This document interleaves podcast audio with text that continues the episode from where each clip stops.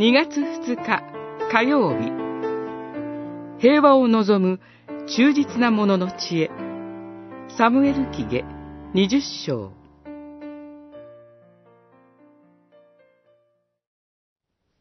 私はイスラエルの中で平和を望む忠実な者の一人です。あなたはイスラエルの母なる町を滅ぼそうとしておられます。何故、あなたは主の修行を飲み尽くそうとなさるのですか？二十章十九節。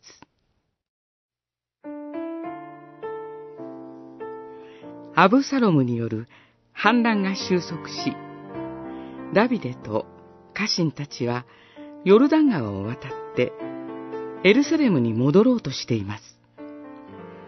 間もなく一見落着。というところで、ビクリの息子、シェバが反乱を起こします。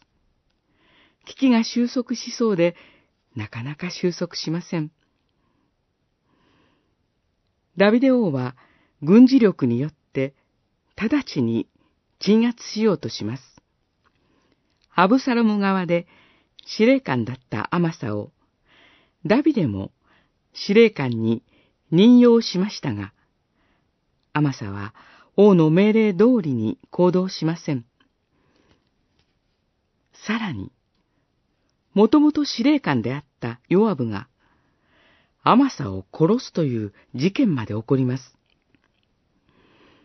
このような問題をはらんだ軍隊が、イスラエル北部の町に入ったシェバを包囲します。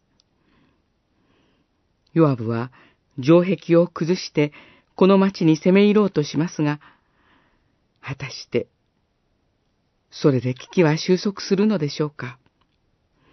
国内の混乱や対立が、かえって激しくならないでしょうか？ここで重要な役割を果たすのが知恵ある女性です。彼女は平和を望む忠実なものとしてヨアブに語りかけ、町を破壊させることなく平和を実現します。軍事的な力ではなく、平和を望む知恵によって危機は収束したのです。